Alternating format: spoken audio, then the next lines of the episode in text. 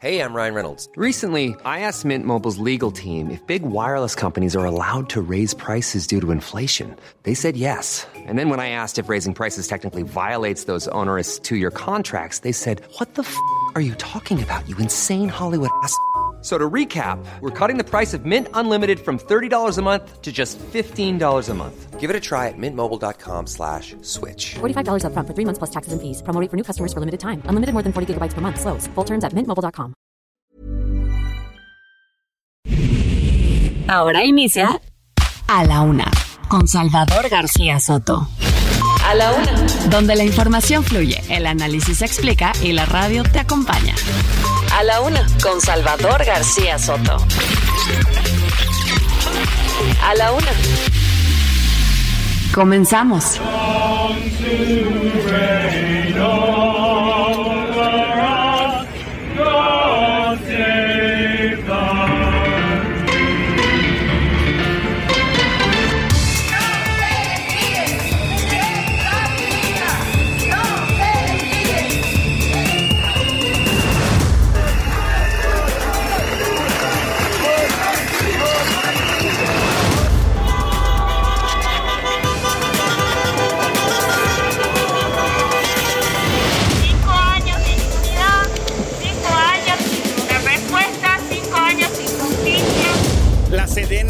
Ocupar el segundo lugar en presupuesto por encima de alimentación y salud. ¿En serio? Esas son las prioridades que tendríamos que revisar.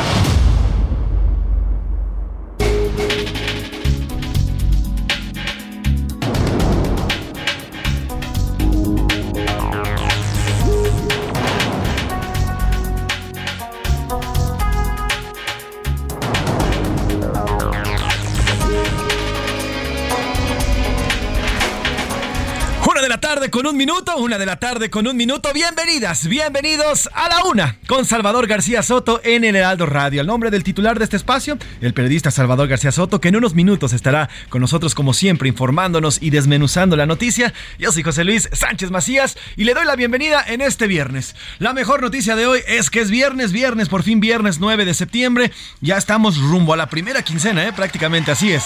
Hay que, hay que festejar, hay que celebrar que estamos ya en fin de semana, porque ha sido una, una semanita, híjole, qué semana la que vivimos esta, esta primera semana de septiembre, desde todo lo que debatimos aquí en México, la Guardia Nacional, el tema de los priistas, la Alianza va por México que se está desquebrajando, hasta, bueno, la muerte ayer que le informamos de la, de la reina Isabel II, y hoy ya el, el rey Carlos III, nos tenemos que ir acostumbrando a mencionarlo, el rey Carlos III ya toma el trono oficialmente allá en el Reino Unido. ¿Qué semana que tuvimos esta semana? Pero bueno, ya estamos cerrándola y la estamos cerrando con todas las ganas, con todos los, pues todas las enjundias, como se dice por ahí, para darlo todo. Tenemos muchos temas por platicarle el día de hoy, pero antes, antes quiero saludar y le mando muchos abrazos a todas las frecuencias de Heraldo Media Group, Heraldo Radio. Recuerde que Heraldo Radio es de las pocas cadenas a nivel nacional que cubre prácticamente todo el territorio, de norte a sur y de frontera a frontera. Así que vamos a saludarlos y apapacharlos como debe de ser. Obviamente arrancamos aquí en la Ciudad de México, nuestra estación central en el 98.5 de su FM, pero también nos escuchamos en Monterrey, Nuevo León, también estamos en Guadalajara, Jalisco, en La Laguna, saludos a toda esta zona de La Laguna, gente trabajadora, gente que está todos los días, al igual que toda la República Mexicana, saludos a Oaxaca también, híjole, qué rico un molito ahorita, híjole, hice a este mercado donde se venden las tlayudas y el tasajo, qué rico estar por allá. También saludos en Salina Cruz, también nos escuchamos en esta parte de Oaxaca y a Tampico, hasta el hermoso puerto de Tampico, allá en Tamaulipas. También saludos a Tehuantepec, a Tijuana en el norte de la República y a Tuxtla Gutiérrez en el sur de nuestro país. Así que de frontera a frontera los saludamos a todas y a todos. Del otro lado del río Bravo, allá en Estados Unidos, también nos escuchamos a través de McAllen y Brownsville, Texas. Saludos a la HD4FM, saludos a todas y a todos los, los paisanos que nos escuchan y que están pendientes todos los días de lo que aquí se dice. Y también en Now Media Radio San Antonio y Now Media Radio Chicago, a la ciudad de los Grandes Lagos. Saludos a todas y a todos. Además, bueno, además de las ondas gercianas que siempre le compartimos, también tenemos formas digitales de estar en contacto. Usted nos puede escuchar por el sitio www.heraldodemexico.com.mx, que por cierto es uno de los dos sitios más leídos. Ahí se está pues, peleando el primer lugar, segundo lugar, mes a mes, pero bueno, uno de los sitios informativos más consultados a nivel nacional. Y bueno, también nos puede escuchar en las diferentes aplicaciones, en Tuning Radio, por ejemplo, iHeartRadio, usted puede descargarlo o simplemente usted googlea Heraldo Radio o a la una con Salvador García Soto y ahí le va a aparecer el link para escucharnos vía digital. Si se pierde el programa, ya lo sabe, el podcast está en Spotify y nos puede escuchar como a la una con Salvador García Soto. Dicho esto y las formas de contacto, le comparto los temas, los temas que tenemos para este día. ¡Viva el rey! Carlos III, nuevo rey del Reino Unido, ya dio su primer mensaje a la nación. Prometió servicio absoluto a la corona y al Reino Unido y además agradeció en un gesto de verdad, el cual su cara, la cara del, del rey Carlos III era de profunda tristeza, a punto de la lágrima, los ojos rojos. Bueno, pues este mensaje que dio ya el rey, el nuevo rey del Reino Unido, pues agradeció a su madre por estos 70 años de reinado que concluyeron ayer con su muerte. Y sin cambios, Morena y sus aliados, como se prevía en el Senado, aprobaron las reformas a las leyes secundarias para adherir a la Guardia Nacional operativa y administrativamente al ejército mexicano. Ricardo Monreal, líder de la bancada morenista, se abstuvo de, de votar. Eh, fue la abstención, la única abstención de su bancada. Y bueno, pues ya hay críticas fuertes en redes sociales. Los eh, cercanos al presidente López Obrador y a la 4T lo están tildando de traidor, mientras hoy el presidente López Obrador simplemente dijo que no estaba de acuerdo con la posición del senador Ricardo Monreal. vamos a tener todos los detalles de este debate que se puso caliente, bastante caliente, sobre todo contra la senadora Lili Telles, que se le fueron encima ayer en este, en este encuentro allá en el Senado. Y mira Bartola, como diría la canción. Mira así es. Bartola Ahí te dejo esos dos pesos. Como diría la canción de Don Chava Flores, mira Bartola, ayer el secretario de Hacienda y Crédito Público, Rogelio Ramírez de la O, entregó el paquete económico y presupuestos para el 2023. El gobierno federal pide un billón más, un billón más de lo que solicitó el año pasado para llegar a 8 billones 299 millones y pelito más de dinero que pretende gastar el gobierno federal para el 2023. Le vamos a contar cuáles son los sectores en los que se aumenta, se prevé aumentar el presupuesto y cuáles son también los sectores que salen más fregados en este nuevo presupuesto para el año que viene. En los deportes, pozole de carnero. Comenzó la temporada de la NFL y a todos, y a todos nos encanta esta. Los Bills de Buffalo apalearon a los campeones, a los Rams. Es una de las apaleadas más grandes en la historia de los campeones cuando reinicia la temporada. Ya Oscar Mota nos va a contar. Además, el Gran Premio de Monza, Serie del Rey y América Necaxa. Veremos si el América logra vencer este récord ya de nueve. Vamos por las nueve victorias las Águilas del América. Veremos si lo logra el cuadro azul crema que se enfrenta este fin de semana con su antiguo viejo hermano, el Necaxa, que hace años jugaban en el mismo estadio Azteca. Y en el entretenimiento, Anaí Arriaga nos va a contar sobre pues Marciano Cantero, este líder de la banda de los Enanitos Verdes, falleció lastimosamente el día de ayer. Ya había tenido problemas de salud desde finales de agosto, eh, había, había sido intervenido. Eh, este fin de semana tuvo complicaciones renales.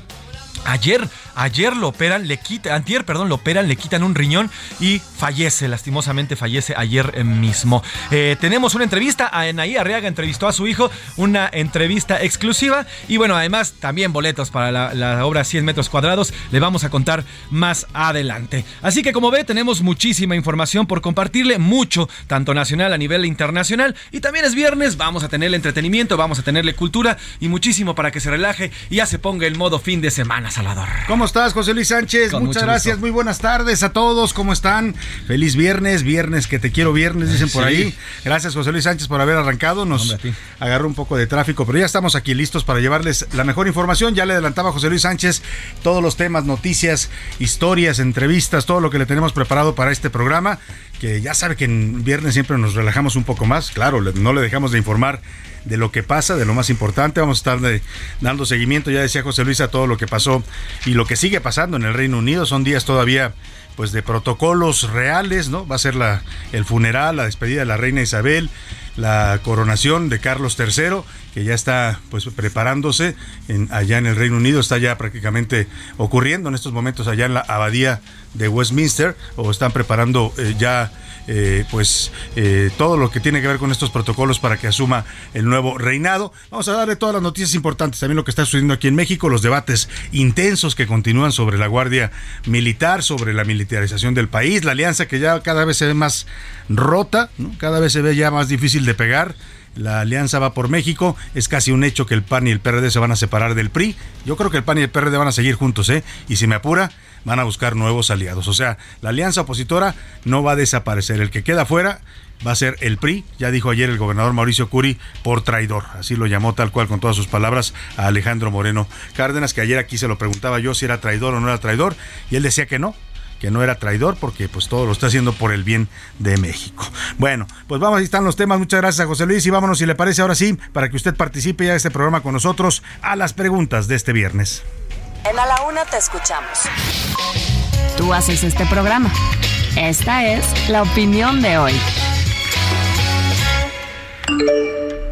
Y de los temas que le tenemos preparados para opinar en este viernes, el primero tiene que ver pues con estos temas, todo esto que ya un poco le comentábamos, los temas que están en este momento en el ambiente y en el debate político y social. El primero de ellos, el senador Ricardo Monreal se abstuvo de votar ayer en el debate por las reformas que adhieren a la Guardia Nacional al ejército. Hoy en redes sociales lo califican como traidor, claro, los morenistas, ¿no? Pero él ya había dicho, ¿eh? La verdad es que Monreal había adelantado desde hace una semana que él no iba a votar en favor de esta iniciativa del presidente porque le parecía que era una cosa inconstitucional. O sea, él dijo no se puede modificar a la Guardia salvo por una reforma constitucional y como López Obrador optó por una reforma secundaria, no por una constitucional, pues Monreal pues decide no votar. Eh, yo le pregunto cómo usted este gesto de Ricardo Monreal. Eh, los moronistas lo tachan de traidor, en la oposición pues le reconocen cierta congruencia. ¿Usted qué cree del senador Ricardo Monreal? Que por cierto hoy el presidente se volvió a referir a él, eh, dijo que respeta su libertad.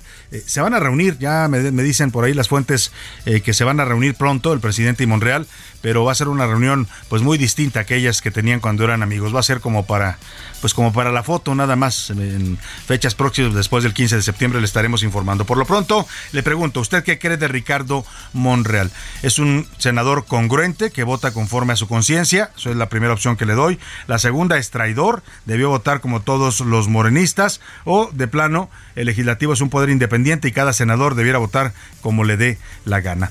Ayer el gobernador federal lo llevó, llevó el, llegó y entregó ya el paquete económico a la Cámara de Diputados. Es el paquete que va a regir los lineamientos económicos del 2023. Incluye el presupuesto de egresos de la Federación para el próximo año, en el que piden un billón de pesos más que el año pasado. Le voy a dar todos los datos más adelante de que contiene este presupuesto. También eh, incluye la ley de ingresos o la llamada miscelánea fiscal para los ingresos que va a cobrar el gobierno y bueno, pues todos los lineamientos, ¿no? Todas las variables macroeconómicas, ahí se fija cuál es el precio del petróleo, qué crecimiento eh, estiman para el próximo año, que por cierto lo estima en 3% la Secretaría de Hacienda, en fin, todo este tema, cuál va a ser el déficit fiscal, todo eso viene contenido en el paquete que ayer entregó el secretario eh, de Hacienda, Rogelio Ramírez de la O, que lo vemos, es el, secretario de Hacienda es como el cometa Halley, ¿no? Pasa muy de vez en cuando se deja ver casi no aparece en, los medios, eh, no le gusta, ¿no? Y no y cuando uno piensa que un secretario de Hacienda debiera estar constantemente mandando mensajes y señales para pues que la economía está bien o que se va a recuperar o que hay acciones para que se recupere. Pero bueno, ayer estuvo ahí en la Cámara de Diputados y yo le quiero preguntar sobre este paquete económico. Usted, eh, bueno, este, este billón de pesos extra que solicita el gobierno, pues lo más seguro es que se vaya a destinar a los programas sociales, a las obras prioritarias del presidente, a Dos Bocas, al Tren Maya, etcétera, que son los proyectos que le interesan al presidente. Pero si usted pudiera decidir a qué se destina mayor presupuesto en este paquete económico, ¿a qué le daría usted el mayor presupuesto de todo lo que se tiene que gastar en el gobierno? Son, le doy tres opciones, seguridad y salud, educación o a los programas eh, sociales, a los dádivas y a las obras de López Obrador. ¿A qué le, otorgaría más presupuesto de este paquete económico que se está entregando? Y vamos a ponernos un poco pamboleros, es fin de semana, ya es viernes y estamos exactamente a 72 días del Mundial de Qatar 2022 y un fenómeno que ya comenzó es la colección de estampas. Ayer nos hablaba, o antier, por aquí nos hablaba Mirka Ramírez de esto de los álbumes de estampitas del Mundial que ojo, eh, es un negociazo. Las, las estampitas se las, se las regalan a los niños, o el álbum más bien se lo regalan, pero las estampitas son carísimas. Bueno, pues sin embargo hay quejas porque lo que le decía, sale más caro el, las estampitas que el álbum. El costo de un sobre, por ejemplo, con cinco estampas de jugadores del Mundial, cuesta 18 pesos. La caja de 104 sobres cuesta 1872. Para que se dé una idea, antes, por ejemplo, el sobrecito costaba 5 pesos, ¿no? Todo lo que lo subieron, dirán que también es la inflación. Ante esto yo le pregunto, ¿usted coleccionaría o permitiría que sus hijos coleccionarían este tipo de estampas y del Mundial, este, este álbum del Mundial, a pesar del costo? Sí, no importa, todo por mis hijos. No, están muy caras, no se los voy a comprar, o de plano las compraré porque sigo esa tradición desde niño. El número para que nos marque José Luis Sánchez y se comunique la gente con nosotros. 55 18 41 51 99 55 18 41 51 99. Y le recordamos, ya le adelantó José Luis que vamos a estar dando pases dobles para la obra de teatro 100 metros que se presenta José Luis Sánchez. Se presenta este viernes y este sábado, y les vamos a dar más adelante los detalles y la pregunta que es importantísima, si quieres después de la pausa. Vamos a dar 10 pases dobles, pero es importante saber dónde se presenta y a qué hora para que la gente que esté interesada marque, si no, pues digo, porque si le queda el teatro y si le queda el horario, seguramente van a ir, pero en un momento más le decimos dónde y a qué hora es esta obra de 100 metros que para la cual le vamos a regalar pases dobles. 10 pases dobles tenemos, así es que pues estése atento a mandar su mensaje a la pregunta que haremos en un momento más para que se vaya al teatro, se va con su pareja, su amigo, su amiga, eh, pues su peor es nada, lo que usted quiera. La obra la protagoniza pues eh, no le voy a decir con quién es porque es, de parte de la pregunta, pero eh, en un momento más le digo en qué teatro se está presentando y los horarios. Es el Teatro México en el Centro Cultural Manolo Fábregas, eh, ahí va a estar y bueno, pues ya más adelante le vamos a decir la pregunta. El Teatro Cultural Manolo Fábregas es el que está ahí sobre la lateral del circuito interior, en la colonia de San Rafael, ¿no? Para que se dé usted una idea, antes de llegar, antes de llegar a a San Cosme, pues, ¿no? La línea 2 del metro lo deja ahí muy cerquita del Teatro Manolo Fábregas y a un ladito está el Teatro México. Ahí se va a presentar a qué horas, José Luis? Es viernes a las 8 de la noche, sábado a las 7 y media y domingo a las 8 y media, pero vamos a ver para viernes y sábado más adelante. De una vez, le va, de una vez, de una vez vamos a dar la pregunta. La pregunta ya la hizo ayer Jessica, eh, perdonen, no Jessica, Anaí Arriaga, nuestra compañera de, espectáculos. Eh, la pregunta ya la, la, adelantamos, se la va a comentar ya más adelante, pero la pregunta ya la formuló desde ayer antes de salir, antes de terminar el programa, y es, ¿cómo se llama la hija, la hija actriz también de Jacqueline Andere? Si usted no contesta, nos contesta esta pregunta, se va a ver esta obra de 100 metros este viernes y sábado a las 8 de la noche. Así es, 8 de la noche hoy, sí, 8 de la noche hoy, sábado 7 y media y domingo 8 y media. Ahí están las opciones. Comuníquese 5518 41 51 99 y váyase a ver buen teatro este fin de semana. Vámonos por lo pronto, ahora sí, al resumen de noticias, porque esto como el viernes y como el fin de semana, ya comenzó. Inservible.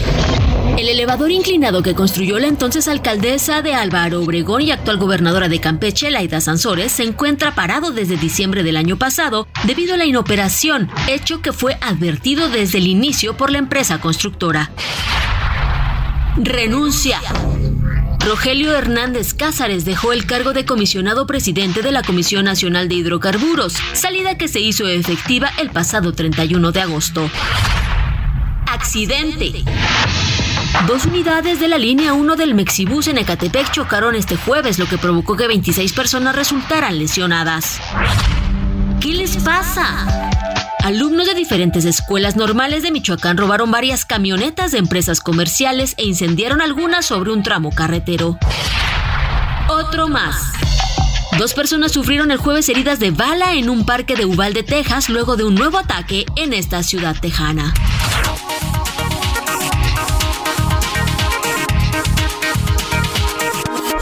Una de la tarde, 17 minutos. Vamos a la información en este viernes. Le platico ya Carlos III a las 12 del día tiempo del centro de México, 6 de la tarde, hora de, mm, de, ya de la Gran Bretaña, de Londres, del Reino Unido. Eh, ya se convirtió en el rey Carlos III. 73 eh, años tiene, pronunció su primer discurso a los británicos. Antes recibió en privado a la primera ministra británica Liz Truss, como marca el protocolo real. Mañana será proclamado monarca por el Consejo de Ascensión, confirmó ya el Palacio de Buckingham. Durante su mensaje, el rey Carlos III se dijo conmovido por la muerte de su madre. Dijo que ella tuvo una buena vida y cumplió con sus compromisos. Destacó que hizo sacrificios por su deber y dedicación como soberana. También comentó que no titubeó en tiempos de cambio, progreso y pérdida. Aquí parte del que fue el primer discurso del nuevo rey de la Gran Bretaña o del Reino Unido, el rey Carlos III. Dijo que serviría a sus pueblos y fue más que una promesa fue un compromiso personal y muy profundo que definió toda su vida. Hizo sacrificios por su deber, su dedicación y devoción como soberana, jamás titubearon en tiempos de cambio, de progreso, en momentos de alegría y fiesta y en tiempos de tristeza Y bueno, también en este primer mensaje a los británicos, el nuevo rey se compromete a seguir adelante durante el tiempo que le dé la vida para mantener los principios de nuestra nación. Y esto de que le dé la vida, pues tiene que ver con su edad. Ya tiene 73 años, muy diferente a su madre que asumió el trono a los 25 años. Él está llegando a los 73, ya en la tercera edad, pues asumiendo el reinado. Por eso dice, el tiempo que me dé la vida, pues estaré tratando de mantener los principios de nuestra nación. Les dijo también a los británicos que les promete servirles con respeto y lealtad. Yo les prometo de seguir respetando los principios de la Constitución y el corazón de nuestra nación. Y vivan donde vivan ustedes en el Reino Unido o en territorios en el mundo. Y cualquiera que pueda ser su formación o sus creencias, yo les voy a servir con lealtad, respeto y amor, tal como lo he hecho durante toda mi vida.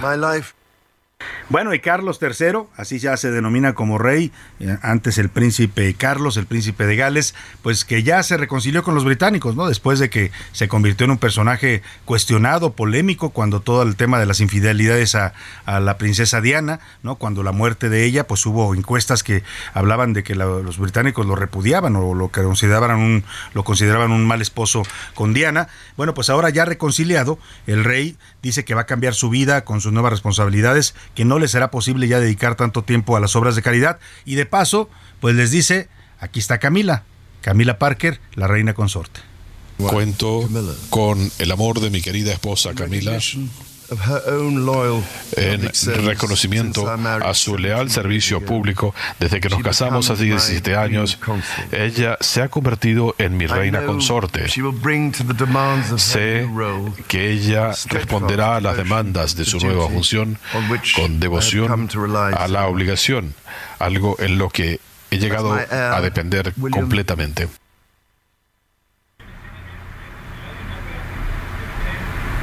Bueno, pues ahí está lo que dice sobre su esposa, ya ahora esposa Camila Parker, en principio fue su amante porque pues él estaba casado con Diana, Spencer, con Lady Diana, cuando empezó a, esta relación y, y extramarital con Camila Parker. Hoy dice ya mi esposa, la ama y la reina consorte. Y también habló de sus hijos y llama la atención que se refiere eh, o le dedica muchas palabras elogiosas a su hijo Guillermo, que es su heredero, el heredero al trono, que le enorgullece nombrarlo como príncipe de Gales, un título que a él honró durante muchos años de su vida, y de su hijo Harry, pues mucho menos, ¿eh? mucho menos menciona en su discurso con Catalina al lado de él, eh, nuestros nuevos príncipes de Gales sabrán, no sé, inspirar y llevar las conversaciones al nivel nacional para que lo marginal esté en lo centro, donde se pueda aportar ayuda vital. También quiero expresar mi amor para Harry y Meghan mientras siguen teniendo una vida en el extranjero. Ahí está, sí menciona a Harry, pero solamente mi amor para Harry y para Meghan, que están allá de lejecitos, ¿no? Pues hay que recordar que el príncipe Harry y su esposa, la actriz eh, Meghan, eh, pues decidieron Meghan Merkel decidieron romper un poco la relación con las con la casa británica, ¿no? Se tomaron distancia, pues, porque no estaban de acuerdo en muchas cosas que pasaban ahí en la familia real. Pues ahí está el primer discurso del mm, rey Carlos III, hoy por la tarde, hoy por la tarde eh, se prevé, se, bueno, allá más bien ya en la tarde del Reino Unido se realizó una misa en la Catedral de San Pablo como parte ya del inicio de los funerales de la reina Isabel. Antes por la mañana el rey Carlos llegó al Palacio de Buckingham desde Escocia en medio de una multitud, hizo un largo recorrido saludando a los asistentes, vigilado por su equipo de seguridad. Después junto a la reina consorte Camila Parker observaron las ofrendas florales en honor de la reina Isabel. Y el rey Carlos III, pues eh, es el eh, eh, en la línea de sucesión con su llegada se modifica los títulos los que ostenta pasan a ser parte ya de su hijo mayor, el príncipe Guillermo. También acudió a la embajada del Reino Unido el ex candidato presidencial del PRI, José Antonio Dijo, dijo ahí Mitt que asistió por las buenas relaciones que hay entre ambos países y lo que representa la reina Isabel. Este es el ex candidato presidencial, fallido candidato presidencial del PRI, José Antonio Mitt. Hacerme presente y no solamente pues, con cargo a la muy buena relación que soportar se construyó pues, de gobierno a gobierno. Nuestros ustedes se acuerdan del año dual en México-Reino Unido, que fue un esfuerzo de acercamiento pues, muy notable entre los dos países con mucho contenido de toda índole y, que se trabajó pues, de mano muy cercana de su propio gobierno. Bueno, pues ahí está el, candidato del PRI, andaba ya por Londres y se apareció ahí en estos, eh, eh, pues en momentos allá de luto y al mismo tiempo de ascensión en el Reino Unido. Vamos a la pausa con música, la canción se llama Noticiero, es de Ricardo Arjona y es de 1996. Ya regreso con más para usted aquí en la una. salga usted de allí, que el tráfico está en la hora pico y hay más smog que en Chernobyl. Los suyos y aférrese que aquí no es bueno el que ayuda, sino el que no jode. No le cambies. Estás en A la Una con Salvador García Soto. Información útil y análisis puntual. En un momento regresamos. Ya estamos de vuelta en A la Una con Salvador García Soto. Tu compañía diaria al mediodía. La rima de Valdés. O de Valdés la rima. A los ingleses Andrés ha mandado condolencias. México ha hecho presencia en el globo y no en inglés. Es que así como lo ves, pero ni en defensa propia de aquella lengua se apropia. Qué bueno, mandó el mensaje. Esta vez no se hizo el guaje, pues el de nadie es la copia. Lo que quizá no le agrade a nuestro rey de palacio, y a lo cual ande reacio, y él piense que lo degrade, es un tema que él evade, es que va a haber nuevo rey. A lo cual él dice, güey, no me hagas mosca, Carlitos, no quiero otro reyesito, es que aquí yo soy la ley. Vivo en un palacio chido y como rey mando solo. Si no te gusta, ni modo, y mis caprichos no mido. Así que, Carlos, te pido, a mí nada me despeina, no tengo trono ni reina, pero aquí soy el jerarca, me conduzco cual monarca y que Dios salve a la reina.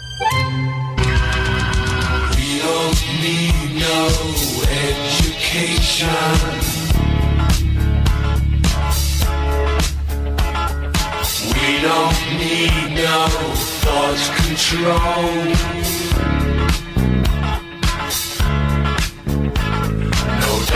Sarcasm in the classroom.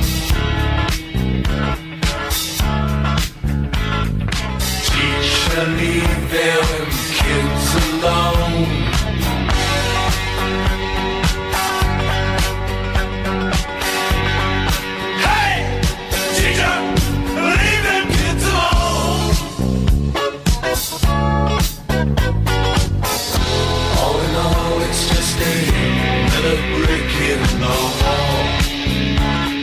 Una de la tarde con 32 minutos. Estamos regresando de la pausa con esta canción de Pink Floyd. Hay una canción de 1979, Another Break in the Wall, la parte 2, otro ladrillo más en la pared. Una canción escrita por Roger Waters que se enfoca hacia la educación de los años 50 en el Reino Unido, la educación de los niños. Y el muro del que habla, el, que da título a la canción, se refiere a la canción y al disco también, se refiere a la barrera emocional que los acompaña el resto de su vida. También tiene relación con la barrera impuesta por la Guerra Fría, que realmente dividió en dos polos al mundo, el occidente y el oriente. Y eso es parte también de lo que habla esta canción del señor Roger Waters, cuando todavía era parte de Pink Floyd. Escuchemos un poco más de este clásico y seguimos aquí en A la Una.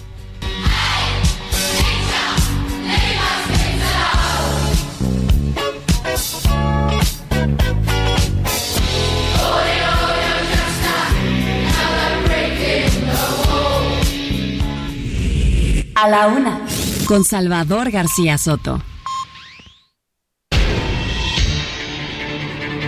Una de la tarde con 33 minutos, vamos a la información. Esta madrugada, después de un debate de 12 horas, el Senado aprobó la reforma a cuatro leyes para pasar el mando operativo y administrativo de la Guardia Nacional de la Secretaría de Seguridad Pública, donde fue creada como un organismo civil, a la Secretaría de la Defensa Nacional, donde se convierte ahora ya en una policía militar. El Pleno del Senado avaló con 71 votos a favor estas reformas, 51 en contra, los 71 son de Morena, el PT y el Verde, los 51 del PRI, PAN, PRD, MC, el Grupo Plural, y el uno, yo creo, 50 son de esos que le dije, y el uno es de Ricardo Monreal, que en realidad se abstuvo, pues, pero pues no participó, no, no votó a favor de la iniciativa del presidente López Obrador. Misael Zavala nos hace la crónica de esta aprobación complicada, debatida y de madrugada en el Senado de la República.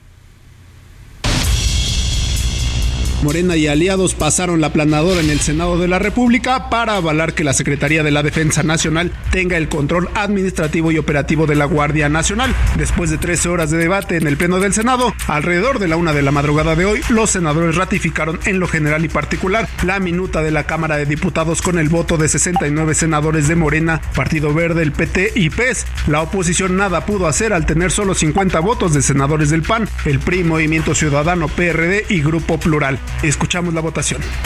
Aprobado en lo general y en lo particular el decreto por el que se reforman y adicionan y derogan diversas disposiciones de la ley orgánica de la Administración Pública Federal, de la ley de la Guardia Nacional, de la ley orgánica del Ejército y Fuerza Aérea Mexicanos y de la ley de ascensos y recompensas del Ejército y Fuerza Aérea Mexicanos en materia de Guardia Nacional. Contrario a su bancada, el coordinador de Morena, Ricardo Monreal, se abstuvo de votar la iniciativa presidencial, pues no estuvo de acuerdo en que la reforma fuera diversas leyes, ya que a su parecer se debe modificar la constitución. También en el debate la oposición recordó cómo en legislaturas pasadas Morena argumentaba ir en contra de la militarización del país y ahora están dejando el control administrativo y operativo de una corporación policial, es decir, la Guardia Nacional, al ejército mexicano. Escuchamos a Emilio Álvarez y Casa para la presentación de estas reservas voy a utilizar a interpósita persona, voy a presentar mis argumentos por conducto de un senador que fuera senador de la República en 2017. Sus argumentos son de una actualidad sorprendente. Sus argumentos son absolutamente presentes. Este senador en el 2017 desempeña hoy el cargo de presidente de Morena. El debate subió de tono cuando la senadora panista Lili Telles acusó al presidente Andrés Manuel López Obrador de pactar con la delincuencia organizada. Vamos a escuchar a la senadora Lili Telles ante el Mesías tropical, ni más ni menos. Ante ese que come sus garnachas sobre la Constitución, batea las leyes y pisotea el Estado de Derecho. En respuesta, la morenista Lucy Mesa exigió a Lili Telles que renuncie al cargo por el que llegó gracias al presidente López Obrador y las siglas de Morena porque usted es una traidora al movimiento de Morena, porque usted llegó de senadora gracias al presidente Andrés Manuel López Obrador. Yo la culmino a que por dignidad renuncie, renuncie senadora si tiene un poco de dignidad. Incluso hubo un momento en que los morenistas entre gritos impidieron hablar a la senadora panista. Vamos a revivir ese momento. Senadora Lucy, me ha dado usted la razón.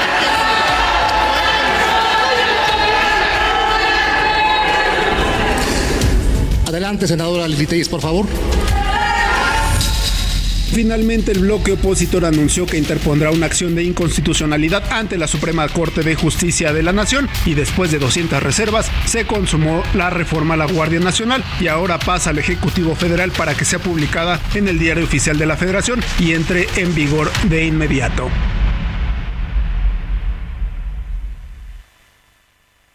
Bueno, pues ahí está una aprobación que ya era esperada, no sorprende a nadie.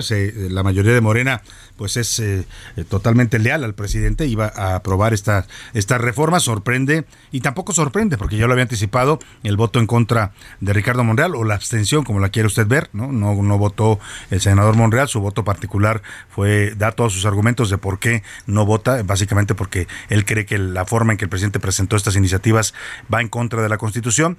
Y bueno, pues el debate intenso, ahí a Lili Telles que le decían que renunciara y ella hablaba de las garnachas y de López Obrador, en fin, así ya sabe cómo son los debates en nuestro Parlamento. Y en la mañanera desde Zacatecas el presidente López Obrador pues le dio las gracias a los senadores y diputados la aprobación de la reforma para que la Guardia Nacional quede a cargo de la Sedena. Dijo que debe cuidarse a la corporación para que no se corrompa.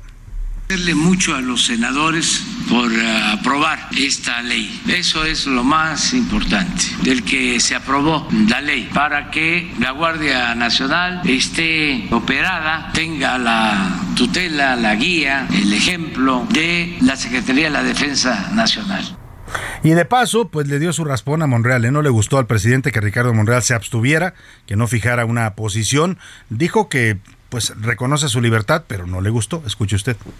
Es eh, su libertad. No estoy de acuerdo, desde luego, con su postura, porque está avarando la falsedad, la hipocresía y la politiquería del conservadurismo de México. Pero somos libres ahí está el presidente, eh, pues es parte de su discurso, ¿no? Por un lado reconoce la libertad, pero siempre da llegues fuertes con las palabras, ¿no? O sea, le dijo conservador, eh, eh, todo, ¿no? hipócrita, todo lo que le dedica a Monreal, pero es libre, ¿no? Y lo respeta. Bueno, menos mal que lo respeta. También le reprochó a la oposición no apoyar esa reforma y calificó de cretinismo a la actitud de los opositores, a los que llama reverendos farsantes. Este presidente es especial para los adjetivos. Me tiene anonadado, diría mi paisano Santa María, sorprendido. La actitud de algunos legisladores del conservadurismo, su nivel de cretinismo, la hipocresía Sí, así como hace adjetivos y, señalamientos y eh, insultos a veces el presidente se dedicara a gobernar, híjole, yo creo que ya, ya, ya entonces sí tener, ya tuviéramos un sistema de salud de primer mundo, entre otras cosas, ¿no? Pero bueno, ahí está López Obrador eh, diciendo, refiriéndose a sus opositores. Por otra parte, el presidente también le agradeció a los ministros de la Corte que retiraron la iniciativa de eliminar la prisión preventiva oficiosa porque les iba a generar muchos problemas, dijo. Y también muchas gracias a los ministros de la Corte que retiraron una iniciativa para quitar la prisión preventiva oficiosa, lo cual nos iba a generar muchos problemas pues ahí está, nos iba a generar muchos problemas, dice el presidente, y agradece a los ministros, particularmente al ministro Luis María Aguilar, que fue el que retiró su propuesta antes de que fuera rechazada por la mayoría de ministros. Ayer ocurrió este retiro. Y mira, mientras los políticos están entretenidos en debatir sobre la seguridad, pues la seguridad en el país sigue por los suelos. En Zacatecas, el titular de la Secretaría de la Defensa, Luis Crescencio Sandoval, dijo que el Estado tiene el primer lugar a nivel nacional en extorsiones y además mantiene una tendencia al alza. Sobre el homicidio doloso dijo que Zacatecas ocupa el cuarto lugar. Zacatecas tiene el primer lugar en, en extorsión con una tendencia hacia la alza, en secuestro el segundo lugar, pero con la tendencia hacia la baja, homicidios dolosos el cuarto lugar, la tendencia hacia la alza, trata de personas séptimo lugar con tendencia hacia la baja, el robo de vehículos, 14 lugar, también con tendencia a la baja. En eh, el robo de transportes, 22 lugar, con tendencia hacia la alza.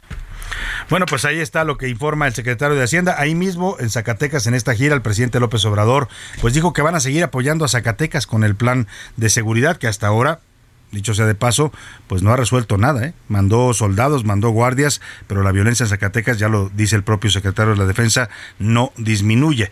Y aprovechó el presidente para darle un respaldarazo, un respaldo público al gobernador David Monreal. A, a ese Monreal sí lo quiere, a David, al que no quiere, es al que está acá en el Senado, que se llama Ricardo. Y vámonos a otro tema rápidamente. Este jueves el secretario de Hacienda, Rogelio Ramírez de la O, entregó el paquete económico 2023 en la Cámara de Diputados. Eh, el gobierno federal prevé para el próximo año un presupuesto de 8 billones 299 mil 647 millones de pesos. Es un, un, billón, un billón más de lo que se tuvo de presupuesto el año pasado. Sobre ingresos, prevén que se recauden 7 un 7.1 billones de pesos. Vamos eh, con Yasmín, Yasmín eh, Zaragoza, Yasmín Zaragoza que nos da los detalles del paquete económico y el presupuesto 2023. Yasmín, te saludo, muy buenas tardes. Hola Salvador, ¿qué tal? Te informo que el proyecto de presupuesto de egresos de la Federación para 2023, presentado por el gobierno federal ante el Congreso, planea un gasto histórico de 8 billones 299 mil 647 millones de pesos. Además, el gobierno plantea un endeudamiento neto de 1 billón 168 mil 313 millones de pesos, esto según la ley de ingresos de la Federación. En el paquete económico, los sectores más beneficiados van a ser turismo, medio ambiente y bienestar. La Secretaría de Turismo, de aprobarlo el Congreso, recibiría 145.565 millones de pesos, lo que significa un incremento de más de 121%. El sector turismo es el más beneficiado debido a que el gobierno plantea destinar una partida para el tren Maya de 78.460 millones de pesos. En segundo lugar de los ganadores está la Secretaría del Medio Ambiente y Recursos Naturales, que podría recibir 75.627 millones de pesos, un alza de más del 85%. La Secretaría del Bienestar podría ser la tercera con más recursos para 2023 con 480.290 millones de pesos, un aumento de más del 36%. Por su parte, la Secretaría de Agricultura y Desarrollo Rural podría recibir 70.527 millones de pesos, un aumento del 26%.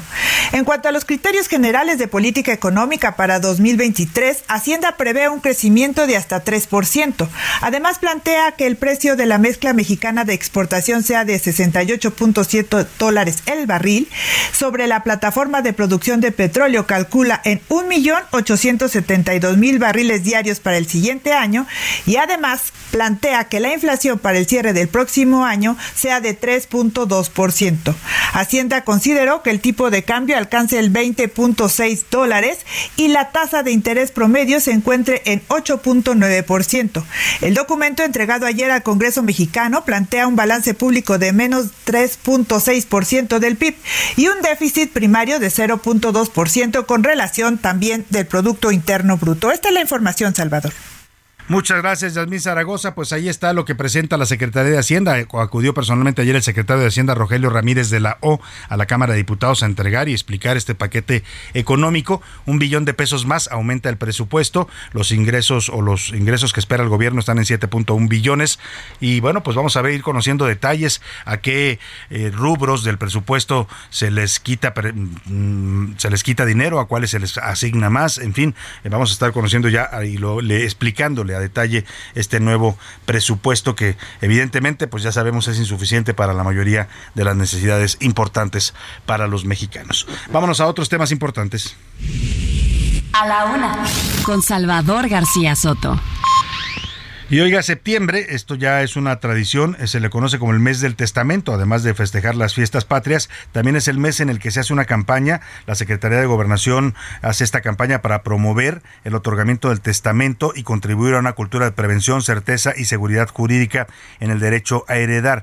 Es un trámite importante que mm, siempre dejamos pues para después, para después, porque no queremos pensar en ese momento difícil que es la muerte de un ser querido, de uno mismo a veces, ¿no? Cuando usted es cabeza de una familia y tiene que hacer un testamento, pero es importante hacerlo y este mes hay facilidades, hay descuentos incluso en las notarías públicas que participan, que son la mayoría de las notarías del país, hay asesores especiales que le ayudan a redactar su testamento, así es que pues aproveche este mes del testamento que es septiembre. Y para hablar del tema y que nos dé mayores detalles de esta campaña nacional, hago contacto con el contador Tomás Francisco Palacio Hernández, él es integrante de la Comisión Técnica de Finanzas y de Sistema Financiero del Colegio de Contadores de México. ¿Cómo está, contador? Buenas tardes. Muy buenas tardes, Salvador. ¿Cómo está? Bien, gusto saludarlo. Oiga, a ver, platíquenos. Eh, se hace esta campaña de la Secretaría de Gobernación. Eh, ¿Cómo participan eh, ustedes, contadores, con ayudando a la gente en este tema de la notaría? Bueno, pero primero hay que hay que definir qué es el testamento, ¿no? Antes de decir que cómo les ayudamos, porque el testamento es el acto por el cual una persona dispone sobre el destino que quiere que sigan sus bienes cuando se produce el fallecimiento.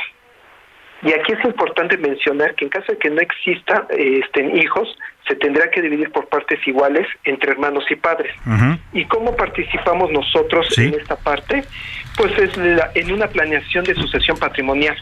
Claro. Es levantar el inventario de todos nuestros activos, efectuar un análisis de todos nuestros pasivos, revisar nuestras pólizas de seguros y actualizar por lo menos una vez al año nuestro plan de sucesión patrimonial para que precisamente cuando suceda esto que tú acabas de comentar, que a veces no lo queremos decir porque pues es causa de tristeza. Sí, tocamos, pues, tocamos madera, pero pues hay que decirlo cuando sucede la partida, ¿no? el final, la muerte, pues.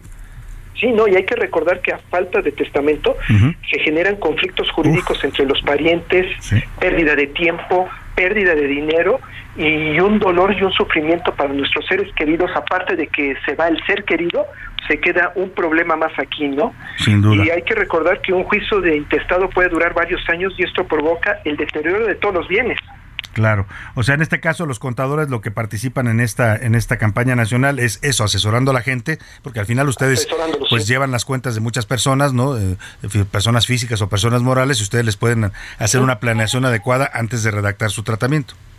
Exactamente, exactamente, así es, Salvador. Esto que decía, eh, se hacen problemas entre los familiares, no solo legales, ¿eh? yo he conocido familias que terminan en pleitos incluso de violencia física. Sí, sí, hay muchas historias y se pueden mencionar muchas historias, incluso hasta públicas, que precisamente porque no quedó bien especificado esto, no, pues era mío, es tuyo, y se vuelve esto de verdad un problema, un verdadero problema, y hay que resaltar que se, eh, todos los bienes pueden provocar deterioro, que se va perdiendo conforme pasa el tiempo y ya cuando realmente, pues ya, ya, ya realmente es tuyo, ya tiene tal deterioro que dice, ¿sabes qué? Ahora le tengo que invertir en vez de que me generara mí algo. Claro, y esta parte que menciona es importante, no solo hacer el testamento con el conocimiento pleno y una asesoría que ofrecen en este caso los contadores públicos para decirle cuáles son sus activos, don, qué, es lo que usted puede repartir, y, y, sino también estarlo actualizando cada año. Esto es importante porque hay gente que hace su testamento, pero lo hizo hace 20 años y ahí lo dejó, y su patrimonio ha ido cambiando. Sí, por eso siempre recomendamos actualizarlo una vez al año como plan de sucesión patrimonial y ahorita más que está la campaña, ¿no? Claro. Donde los costos de la notaría, pues sí, sí, sí bajan y están alrededor de menores de 64 años estamos hablando de dos mil pesos y mayores de 65 baja aproximadamente a la mitad. En promedio, no hay que recordar que cada entidad federativa tiene, tiene sus. Nosotros tenemos un promedio que sacamos más o menos de las notarías a nivel nacional y el más barato que encontramos es en Morelos, 812 pesos, el más caro aquí en la Ciudad de México, 3.200. Pero para que la gente tenga una idea de cuál es el beneficio en este mes de septiembre, ¿cuánto costaría normalmente un trámite de estos, contador? Híjole, este trámite sí se eleva en forma considerable y eso ya lo, lo determina cada una. Cada notaría, pero sí estamos hablando por lo menos de, no sé, 15, 20 mil pesos más o menos entre 15 y 20 mil pesos, pero sí es recomendable que si ahorita lo podemos hacer, hagamos el trámite ante la notaría. Y, en este caso, la gente que esté interesada en buscar una asesoría del Colegio de Contadores, ¿dónde pueden comunicarse? ¿Dónde pueden contactarlos para que ustedes les digan cómo planear bien su testamento? Ahí, directamente en la página del Colegio de Contadores, ahí vienen ya los datos para que se pueda hacer en forma directa. Ahí directo pueden hacerlo. Ahora le damos los datos completos de la página del Colegio de Contadores para que usted pueda contactarlos antes de ir a hacer el trámite y lo importante es que lo haga de preferencia en este mes de septiembre para que aproveche los beneficios. Pues contador, le agradecemos esta asesoría que nos da. Hay muchos temas que tocamos siempre con ustedes y estaremos buscándolo siempre para consultas de este tipo que a la gente le sirven. No, al contrario, Salvador, y pues saludo a todos tus escuchas. Muchas gracias al contador Tomás Francisco Palacio Hernández, Fernández, perdón. Él es integrante de la Comisión Técnica de Finanzas y Sistema Financiero del Colegio de Contadores Públicos de México. Tienes la página, José Luis, del Colegio de Contadores para que la gente que quiera planear bien su testamento, o sea, no nomás es ir al, notario y decirle, mire, yo tengo esta casa y quiero que se la dé, tengo esta cuenta. O sea, lo que hace, lo que hace el contador le dice, le hace un análisis de su patrimonio, le dice, a ver, tú tienes tantas propiedades, ¿no? Tus propiedades cuestan tanto, tú tienes estas cuentas, tú tienes estos activos, tienes estos autos, entonces los puedes repartir de la siguiente manera y le dan una asesoría ya más eh, profesional, digamos, para que usted a la hora de hacer su testamento sepa bien cómo quiere repartir sus bienes, ¿no? En, en caso de que usted falte. El Colegio de Contadores, José Luis. www.contadoresdemexico.org.mx, se lo repito, www.contadoresdemexico.org.mx y ahí tiene un chat, estos chats de, de, de, bots y usted puede platicarles sobre el tema del testamento y demás. Está muy interesante y bastante amigable la Y los datos de la jornada nacional es importante que nos digas del testamento, la campaña nacional, eh, los datos que tienes ahí, las notarías públicas, horarios, costos, en fin, los datos que tengas, José Luis. Sí, tenemos, a ver, eh, hicimos una búsqueda de cuántos, eh, en realidad, sí, como bien lo decía el contador, cada, cada, un, cada, cada notaría pone los precios, pero bueno, vamos, por ejemplo, estamos viendo aquí en, el tema de Campeche, está en 1.800 pesos, usted puede acudir a cualquiera de las notarías que está cerca y está en eso, en, en Campeche, en 1.800 pesos. En Aguascalientes está en cerca de 2.000 pesos, por ejemplo. Y en Colima, por ejemplo, es siempre gratuito en septiembre. Siempre, es gratuito en, Colima. los amigos de Colima que nos escuchan mucho por allá, Alberto, que es nuestro escucha, que siempre nos contacta desde Colima, pues hay que aprovechar, ¿eh? si usted tiene necesidad de hacer un testamento, hágalo, aproveche porque este mes o es gratis como en Colima o es mucho más barato. Eh, la, la diferencia de precios es considerable con los meses normales. Las notarías públicas amplían sus horarios, también atienden sábados y domingos, depende de cada notaría, pero muchas de ellas funcionan sábados y domingos para hacer este trámite. Y aquí en la Ciudad de México, si usted usted nos escucha, puede comunicarse al Colegio de Notarios si quiere más información de esta Jornada Nacional del Testamento. Es 55, anótele, 5555 es el número 11 18 19. Se lo repito, 55 55 11 18 19, Colegio de Notarios de la Ciudad de México, para que usted dé, pida mayor información. ¿Tienes otros teléfonos, José Luis? Bueno, sería ir a, acudir a cada una de las notarías que está usted cerca, pero mire, por ejemplo, aquí en la Ciudad de México van a ofrecer descuento de cerca del 80% de descuento, el 80% de descuento en aquí en la Ciudad de México en algunas notarías. Y bueno, pues además está el teléfono 55 55 14 60 58 y el 55 55 25 64 15. Estos teléfonos son para el resto del país. Exactamente. Es el Colegio Nacional del Notariado Mexicano. En esos números le dan también información. Vámonos a despedir con música. Vamos a dejar esta primera hora de a la una con música. Y la canción se llama Sobredosis de TV. Es de Soda Stereo, esta agrupación argentina. Uno de los primeros éxitos que tuvo, de hecho, se incluía en su primer disco homónimo y describe la dependencia de los seres humanos a la televisión. Antes de que hubiera internet, redes sociales, teléfonos celulares, pues la gente estaba pegada a la pantalla del televisor y muchos creían a pie de juntillas lo que ahí les decían. Vámonos a la pausa y regresamos. Respiración, acuéstate, levántate, no puedo seguir así, oh no, apágalo, enciéndelo, no puedo seguir así. Heraldo Radio, la H se lee, se comparte, se ve y ahora también se escucha.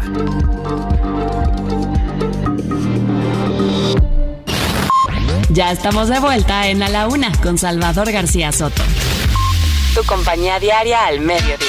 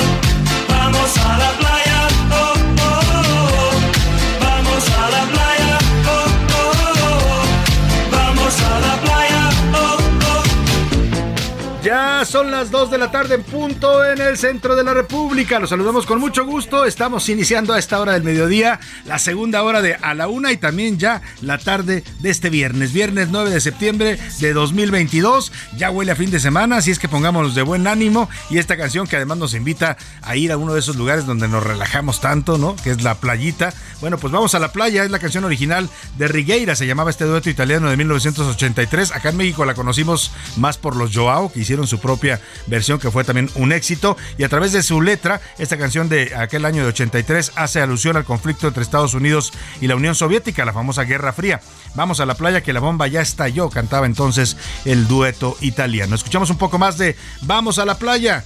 Y póngase de buen ánimo que ya viene el fin de semana y si usted puede ir a la playa este fin de semana, pues bien por usted, disfrute. Vamos a la playa,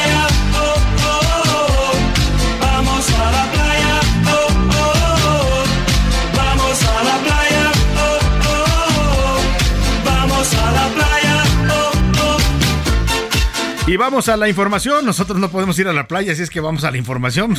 Quisiéramos ir a la playa, la verdad, ¿no? Pero eh, no se puede ahorita. Pero bueno, vamos a la información y a los temas que le vamos a tener preparados en esta segunda hora de a la una. Ya vamos a la segunda parte. Qué rápido se pasó la primera hora y qué rápido se está pasando el año. Hoy me puse a pensar, oiga, ya septiembre, estamos ya la casi a la mitad. Ya la próxima semana fiestas patrias y bueno, pues ya viene la parte final del año. Pero por lo pronto pongamos de buen ánimo y le platico los temas que le voy a tener. Aunque se degradó a tormenta tropical después de que tocó tierra este jueves en la península de Baja California, que ahí sigue causando intensas lluvias y altos oleajes en toda esta zona del Golfo de Cortés. En Coahuila, la Fiscalía Local determinó que la explosión a la que, en la que murieron tres agentes policiales no fue un atentado. Dice que solamente fue una fuga de gas. Hubo muchas sospechas porque los tres agentes que murieron eran escoltas del fiscal general del estado.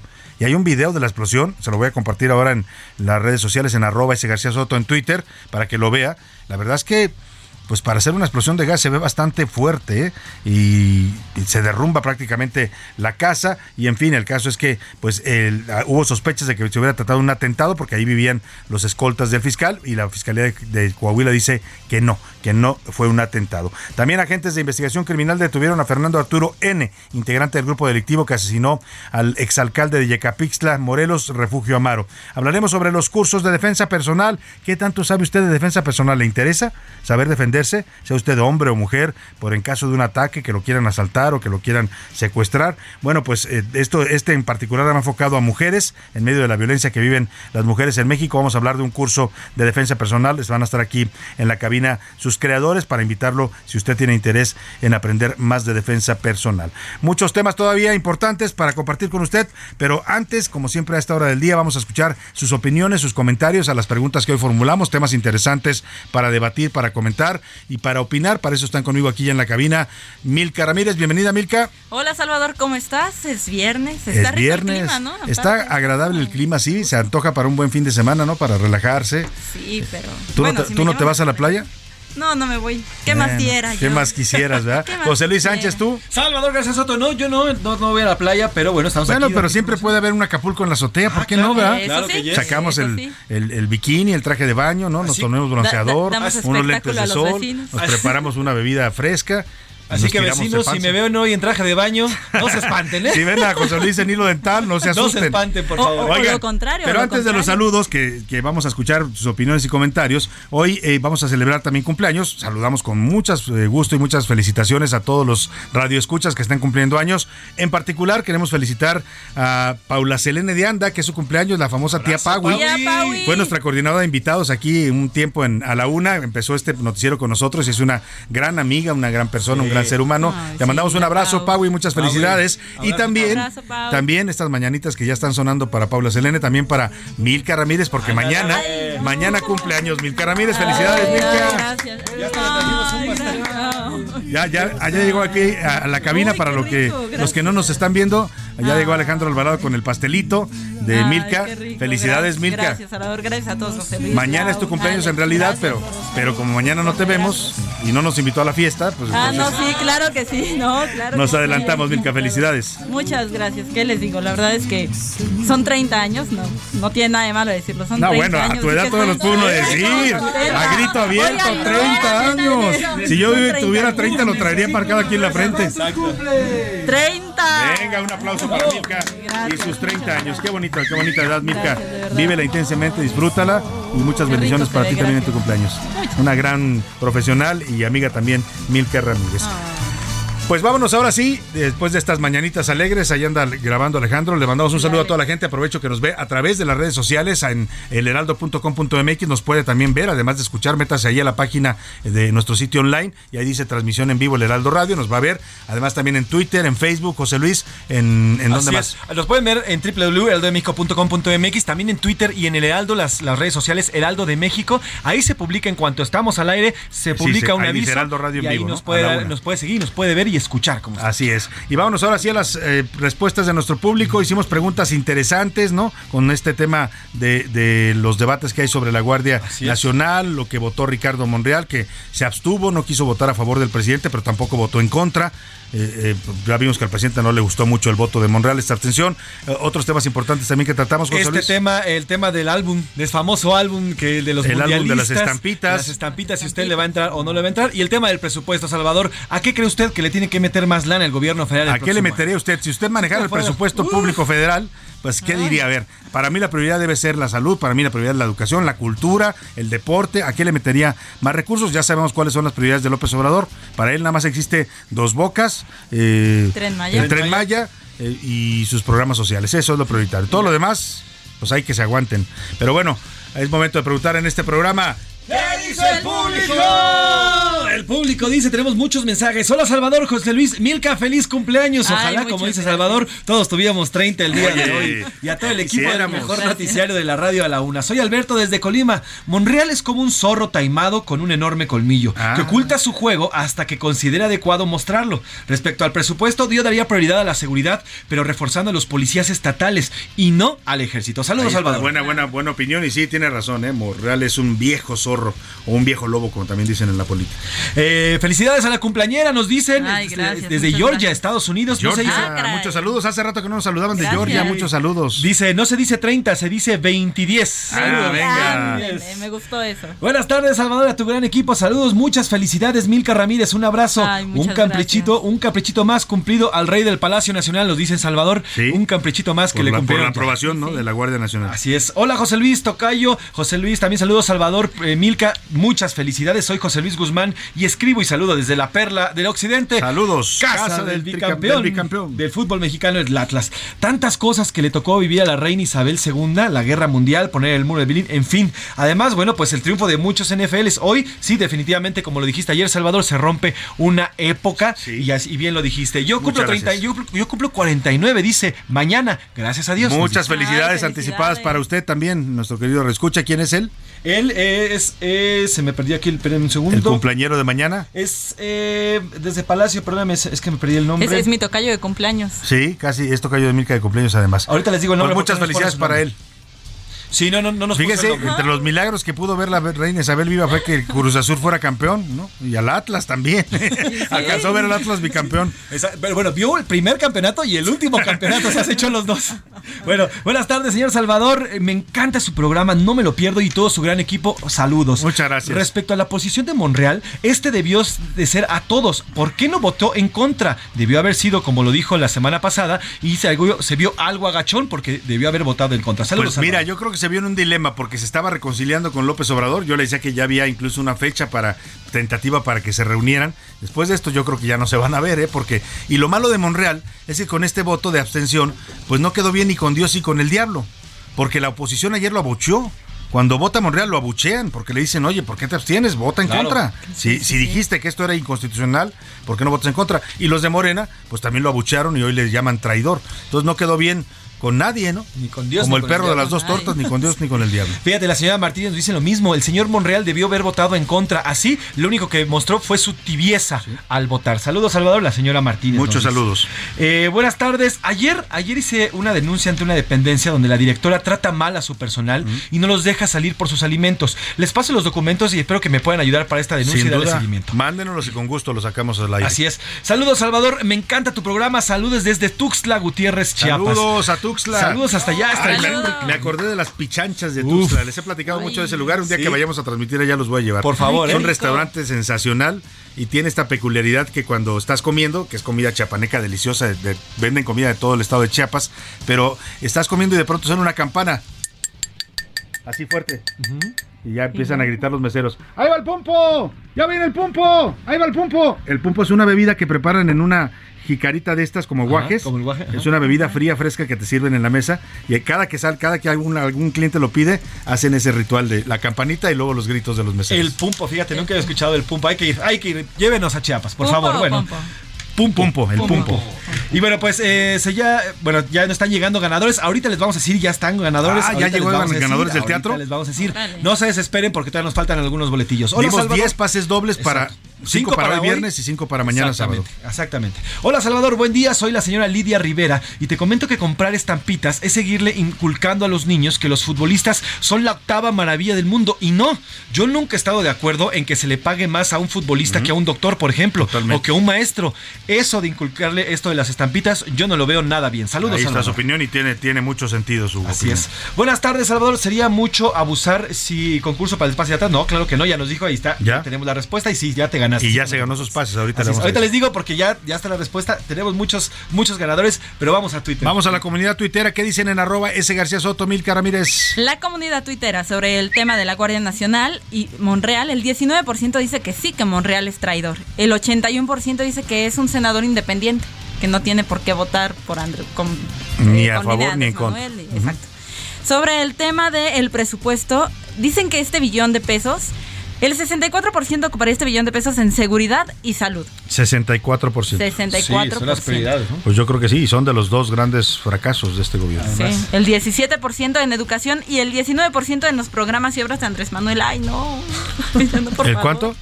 19%. también le meterían a estos. Los programas sociales son importantes. ¿eh? Yo no, no, no todos, yo estoy de acuerdo con, con algunos. Por ejemplo, si me pregunta, el, apoyo a la tercera edad me parece Ah, que sí, es, es maravilloso. que debe mantenerse siempre, ¿no? Sí. Algunos niños con discapacidad, pero o sea, ya ese de los jóvenes construyendo el futuro y que sembrando vida, esos ya son francamente programas más clientelares que otra cosa. Pero bueno, ahí está. Nos dice Rodolfo Rojas, el presupuesto yo lo daría a la educación que hoy nos la tienen colgando de un, de un hilo, nos dice Sí, aquí a la Rodolfo. educación.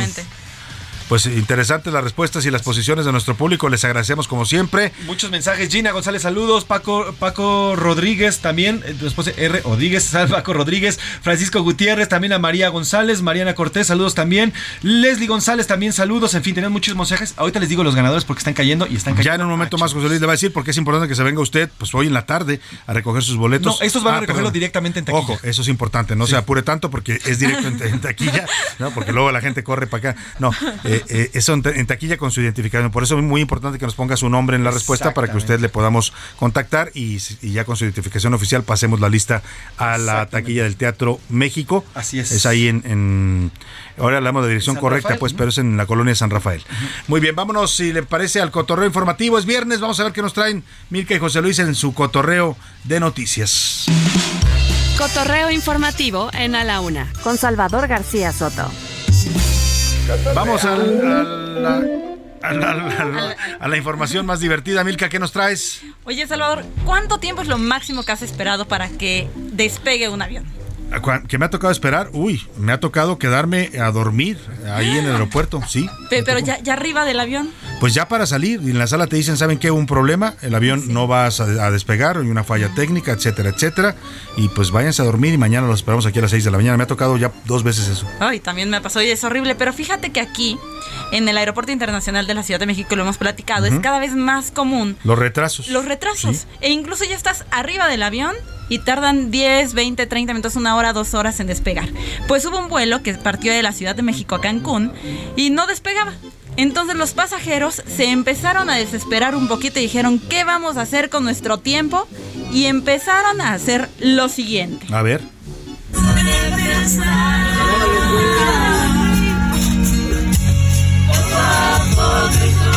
Pasajeros se pusieron a cantar. Se pusieron a cantar y ¿Karaoke? a mover las manitas. Así RBD, sálvame de rebelde. De. Bueno, pues hay que matar el tiempo de alguna forma.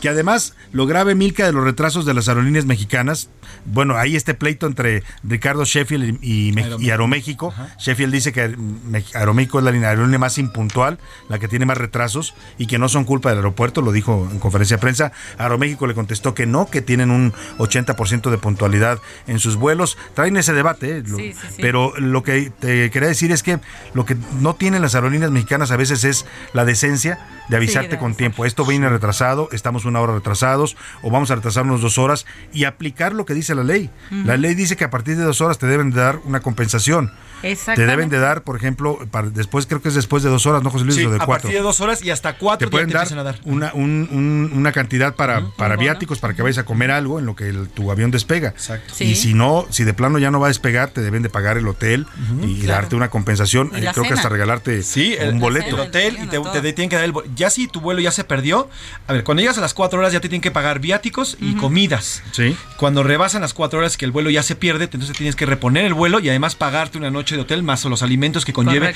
el... Y antes de las cuatro horas, aunque la ley no diga nada, pues deberían de ser ma- amables y ser claros y transparentes y decir, señores, tenemos una falla, esto nos está fallando esto, aguántenos por favor, porque luego ni siquiera te dan información. No y vas y les preguntas y te contestan de mala gana, ¿no? Sí, sí. o te dicen que es un problema del aeropuerto. ¿no? Exacto. Pero mientras, pues lo tomaron con buen humor. Y no solamente se can- no solamente cantaron RBD, ¿A quién también cantaron? cantaron esto. La tusa. Que le gusta a Milka esa. Por eso la puse. Muy bien. mi Pues bueno, una buena forma de, de- de aguantar la espera ahí de las Correcto. aerolíneas, ¿no? Muchas gracias, Milka. Vámonos contigo, José Luis, ¿qué nos traes? Salvador, yo más que cotorrear voy a poner una enérgica protesta, pero antes Ay, quiero que caray. escuchemos esto. Me sube el colesterol. Venga. Es que me sube el colesterol, mamá. ¿Cómo se llamaba ese grupo regiomontano? Eran famosísimos en esa Fito Olivares no sé qué. Bueno, estamos escuchando a Fito Olivares con Se me sube el colesterol y digo que es de protesta, Salvador, porque hoy publicó esta página Taste Atlas, que es uno de los sitios más importantes culinarios a nivel mundial, que son estos sitios que se dedican a definir los rankings de las mejores platillos y la mejor comida a nivel mundial.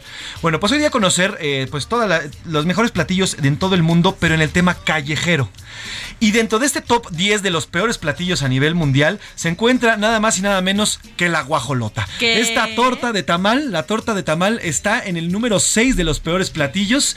Y otro más que también estoy eh, totalmente en contra, los tacos de tripa. Así que este Taste Atlas acaba de poner dentro del top 10 de las peores comidas del mundo. ¿Cuál es? La guajolota esta famosa torta de ¿Y los tamal tacos de tripita? y los tacos de tripita. Así que yo no estoy en- estoy totalmente en ¿A ti contra. te gustan los tacos de tripita? Sí, claro, Ay, sí, sí, me- alce sí, la mano me a quien le encantan, gusta. la Pero sí es mucho sí colesterol. Sí, eso sí, es muchísimo ¿No colesterol. aparecen los tacos de sesos, por ejemplo? No aparecen los tacos de sesos, pero sí los de tripa. Entre estos, además, bueno, hay otros, hay otros de otros países, por ejemplo, hay una, hay un platillo que sí es de verdad, es una cosa eh, que, que sí está bastante fea, que este se llama bolot. Es un manjar filipino, así lo consideran. Fíjense, es un huevo, literalmente es un huevo de pato que está, eh, pues ya estuvo bastante tiempo incubado, vamos, y el pato se ve, el embrión se ve dentro del huevo, y entonces se hierve.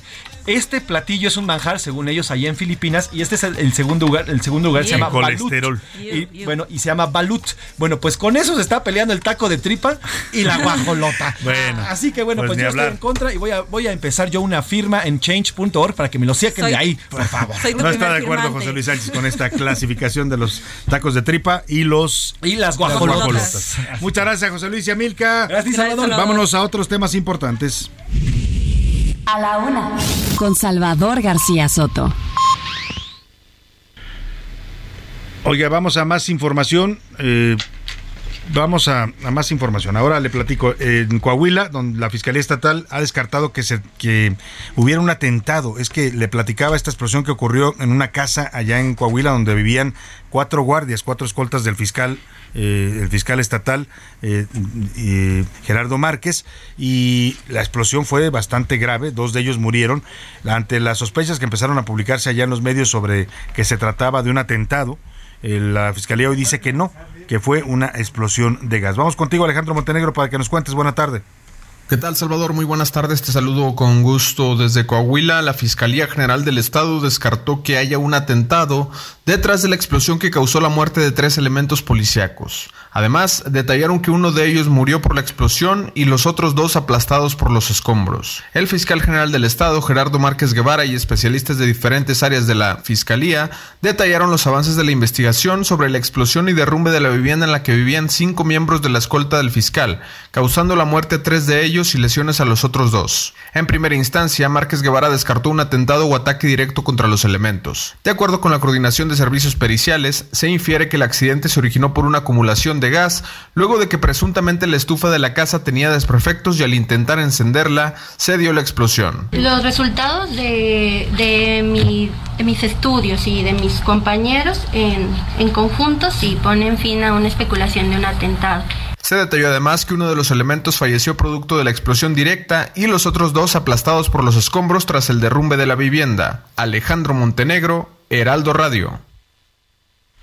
Y bueno, pues vamos a otros temas importantes. Ahí está, gracias por el reporte Alejandro Montenegro. Vamos a hacer contacto con Omar Ramírez, él es director de general de Self Defensa. Están eh, dando un curso para seguridad. El taller se llama Seguridad Personal Vive Segura. Es particularmente para mujeres, pues para que puedan defenderse y enfrentar la violencia que padecen en una ciudad y en un país como este. ¿Cómo estás, Omar? Buenas tardes. Hola, ¿qué tal, Salvador? Excelente tarde. Muy bien, muchas gracias. Platícanos de qué se trata el taller que están dando de seguridad personal Vive Segura. Pues mira, eh, el taller es básicamente enfocado a mujeres debido a la situación. Eh, nos enfocamos mucho a la prevención, les vamos a dar temas como cómo van a distinguir eh, a alguien sospechoso, situaciones sospechosas o de riesgo, cómo van a poder salir de ellas. Eh, les explicamos cómo es que nos elige un delincuente para poder salir de ese perfil de, de víctima. Y una vez que nos falló la prevención, nos vamos ahora aquí con la cuestión de defensa física. ¿Qué pueden hacer para poder defenderse en una situación pues ya un poco más grave, ya de una crisis eh, de violencia extrema? que muchas veces las mujeres creen que, que son débiles y que por ser eh, mujeres no se pueden defender, es muy al contrario. Hay mucho que pueden hacer. Eh, repito, todo está basado en la prevención. Pero una vez que falló la prevención, eh, si tenemos que recurrir a la defensa física, lo vamos a poder hacer, lo van a poder hacer, y lo van a hacer de una forma muy buena que van a elevar muchas posibilidades pues de poder este salir de esa situación de, violencia. Claro, se trata de un curso práctico, es un curso vivencial, me dices, diseñado para mujeres que se ven en situaciones de violencia. ¿Esto aplica tanto para violencia en la calle o violencia incluso en el propio hogar? Sí, así es, aplica para todo tipo de violencia, violencia intrafamiliar, eh, incluso para acoso. También, eh, ¿qué van a poder hacer para todas las, mujeres, todas las chicas que viajan en transporte público, que sabemos que es eh, el día a día, ¿no? Que, son acosadas en transporte público, ¿qué pueden hacer también en esas situaciones? Ahora, la gente que esté interesada, eh, ¿dónde pueden contactarlos, Omar? ¿Qué, ¿Qué días es el curso y dónde pueden inscribirse? Eh, pues nos pueden contactar a través del WhatsApp, que es la vía más rápida, 55 37 22 01 29 o en las redes sociales nos van a encontrar eh, como Self Defense MX en Instagram, en Facebook y en nuestra página web. Y además están... Eh, sí, adelante, adelante. Sí, no, se pueden inscribir el día que sea. Tiene una duración aproximada de tres meses. O tenemos también los talleres que duran ocho horas y los talleres los vamos sacando una vez al mes desde el curso básico y bueno, pues vamos avanzando también. Iba a decir que están instalados en una ubicación muy práctica y muy céntrica aquí en la ciudad, que es la calle de Patricio Sáenz. ¿Qué número es? Eh, 1205B. 1205B. del Valle Gym, sí, del Valle Gym en el segundo piso. Pues está muy céntrico para que usted se acerque a, Self Defense, es arroba Self Defense MX, también los encuentra Self Defense MX en, en, Twitter. Y bueno, pues si usted necesita defenderse, esta es una muy buena opción. Omar, te agradezco mucho. No, al contrario, muchísimas gracias por el espacio. Omar Ramírez, director general de Self Defense. Vamos a la pausa y volvemos con más en A la Una. Un momento, regresamos. Ya estamos de vuelta en A la Una con Salvador García Soto. Tu compañía diaria al mediodía.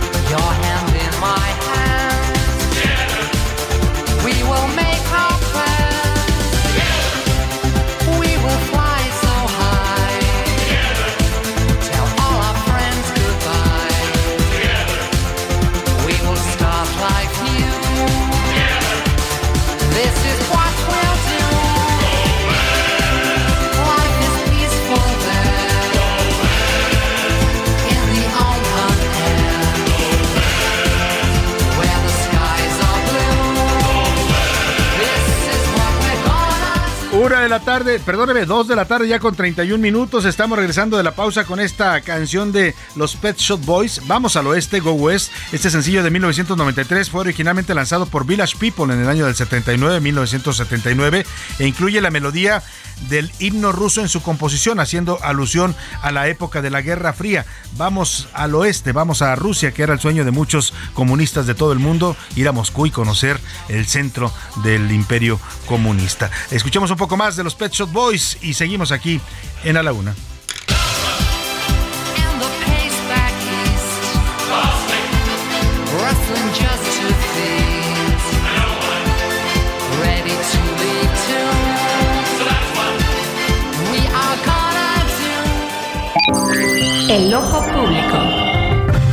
En A la Una tenemos la visión de los temas que te interesan en voz de personajes de la academia, la política y la sociedad.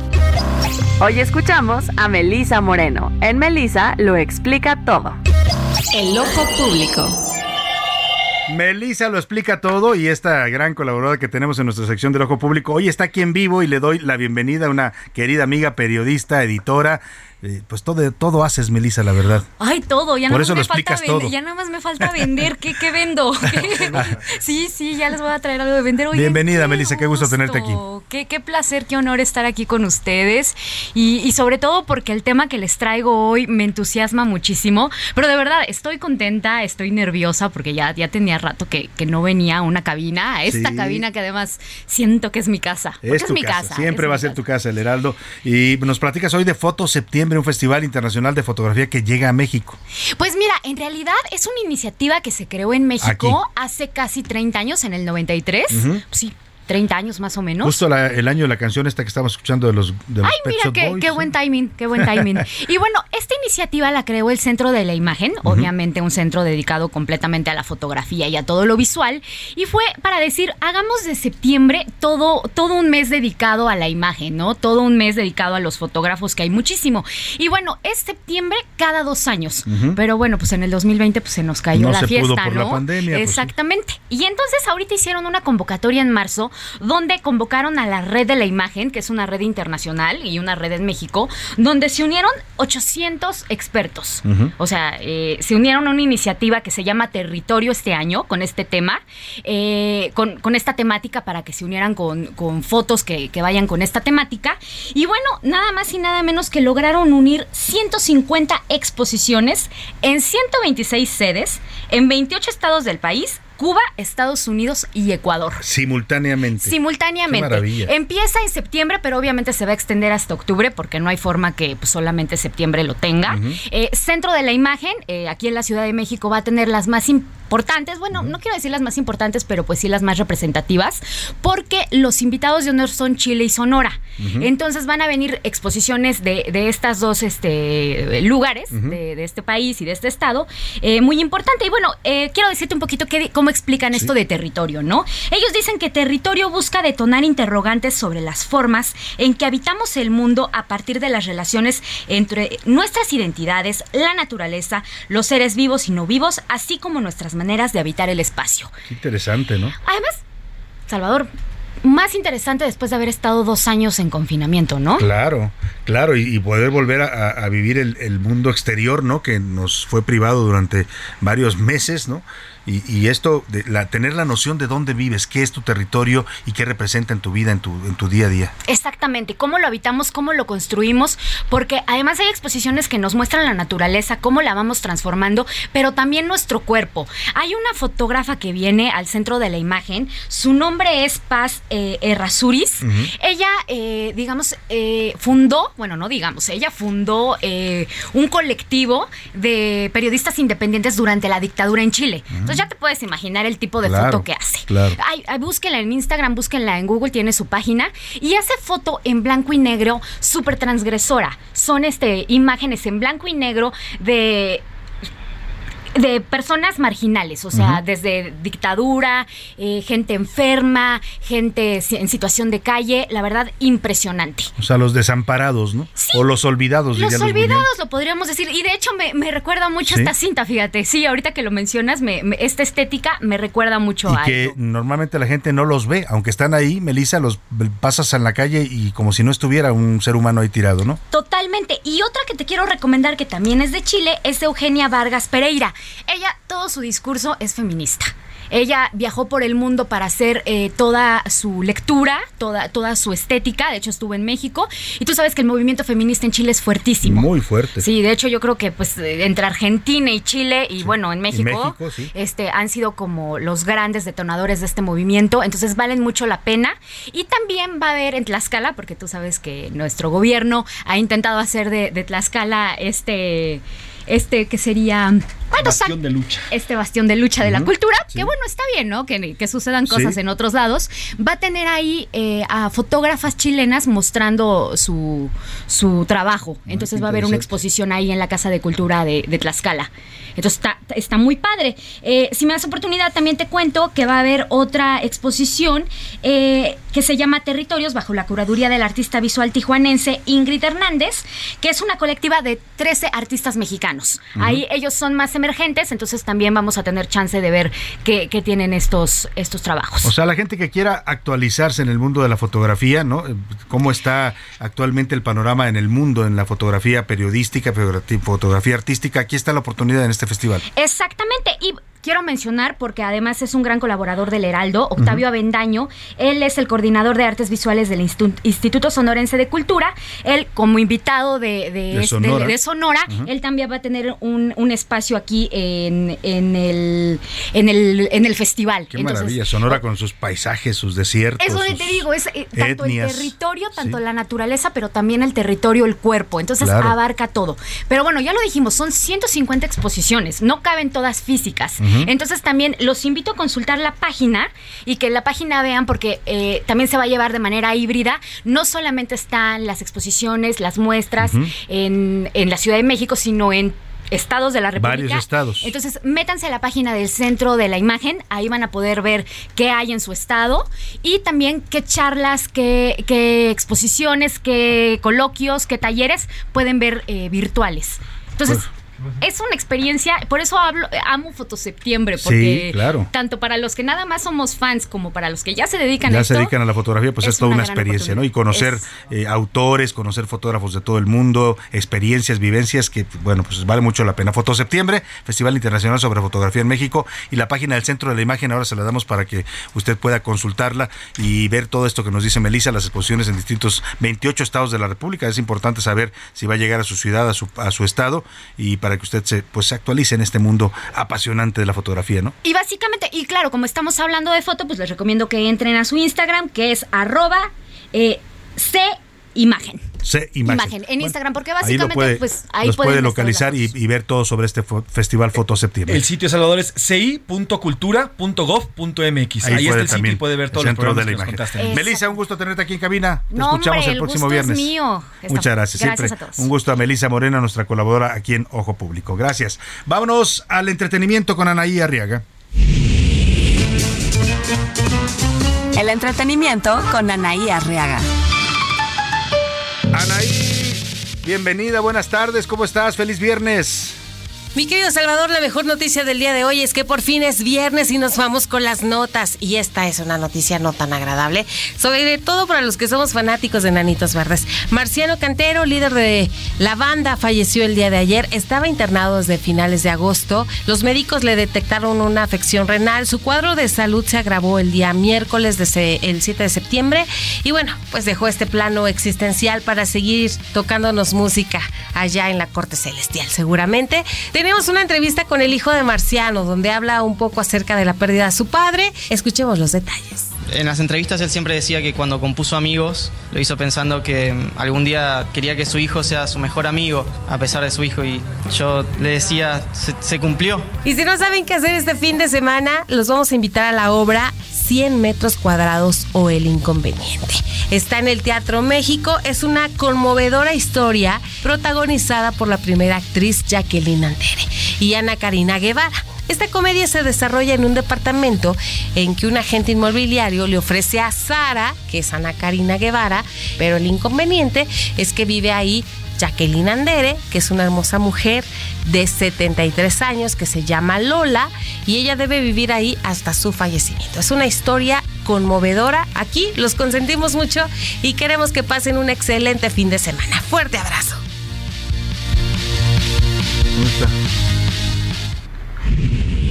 A la una. Con Salvador García Soto. Bueno, pues vamos rápidamente a los ganadores que se van a ir al teatro este viernes y sábado para ir a ver la obra 100 metros, una obra en donde participa una actriz conocida.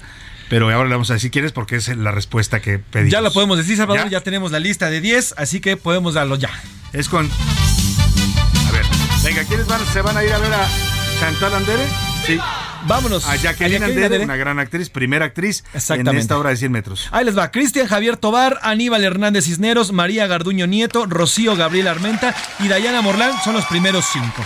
Los segundos cinco, Rodrigo Martínez González, José Luis Bonilla, Luz Márquez Uribe, Berta Álvarez, María Teresa Ramírez y Luis Larios. Felicidades a todas y a todos. Les estoy escribiendo para decirles exactamente la mecánica de cómo ir por sus boletos y que disfruten este fin de semana disfruten, con y además ver a una gran actriz que es Jacqueline Andere, ¿no? En, en escena siempre será un gusto. Eh, pásenla bien y que se la diviertan en el teatro. Vámonos a otros temas importantes. A la una, con Salvador García Soto.